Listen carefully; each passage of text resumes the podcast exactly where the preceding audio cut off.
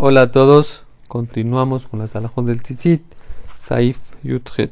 Dice la alaja, cuando una persona viste un talit por la noche, no sé, vamos a pensar que se lo está probando para el bar mitzvah o cualquier otro motivo, no se dice verajá por el talit. Dice la alaja, que hay algunas costumbres que el Hazán viste el talit antes de Arbit y antes de Kabbalah Shabbat.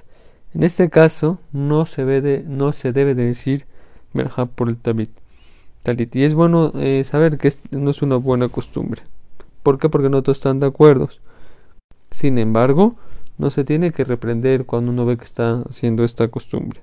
¿Por qué? Porque a final de cuentas tienen en quien apoyarse. Esto lo trae el, el de Yosef. Dice la Alaja.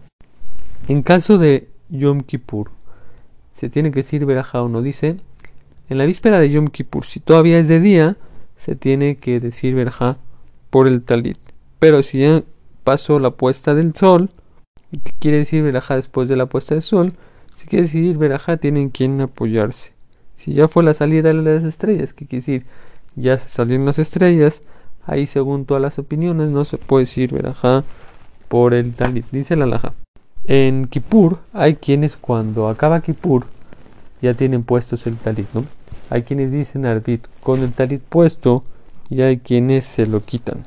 Es bueno saber, trae la Haberra, que según, los Mekubalim, los Ham cabalísticos, dice que el talit gadol no se debe de vestir por la noche, por eso ellos acostumbran a quitárselos. Entonces, hay opiniones que sí permiten en cuando acaba Kippur seguir en el con el talit, pero es, bueno saber, como mencionamos, que según la Kabbalah, los Hamim cabalísticos no se debe utilizar el talit gadol por la noche. Dice la Laja. ¿Qué pasa una persona que dijo arbit temprano? Ya para él es de noche. Y después se quiere poner un talit, en este caso no puede decir verajá por este talit.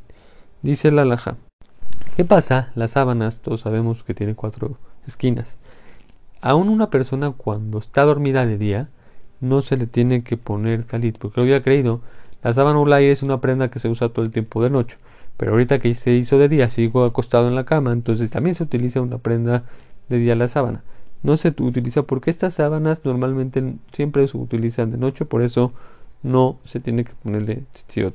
Además que la sábana la función es para dormir. Dice la alhaja que la costumbre de los sefaradim es que el día de la boda, cuando el novio se casa, se pone un talit. Ahora, ¿qué pasa si ya se hizo de noche? En este caso no se dice verajá si ya se hizo de noche, pero si es un talit nuevo, no se dice la verajá del talit, pero sí se dice la verajá de Sheheyanu. Dice la alhaja que también se permite hacer los, los talitot y tzitziot, lo que hubiéramos creído que se tienen que hacer de día, Dice la alhaja, se permite nacer de noche. Dice la alhaja, ¿cuál es el horario para poderse poner el talit por la mañana? Dice la alhaja, cuando una persona puede identificar entre la diferencia entre el talit blanco y el tejelete. El tejelete es el azul celeste. Más o menos en horario, en minutos, es más o menos, eh, según los Ashkenazim, una hora, eh, perdón, según los Ashkenazim, se pueden apoyar en 72 minutos antes de la salida del sol. Pero los Sefaradim acostumbramos una hora antes de la salida del sol. Dice la Laja. Que pasa una persona que se equivocó y creyó que se podía poner el talit antes de la salida del alba y dijo verajá por él. Ya después ya no tiene que decir verajá por el talit. Dice la última laja de hoy, la última del Saif, dice así.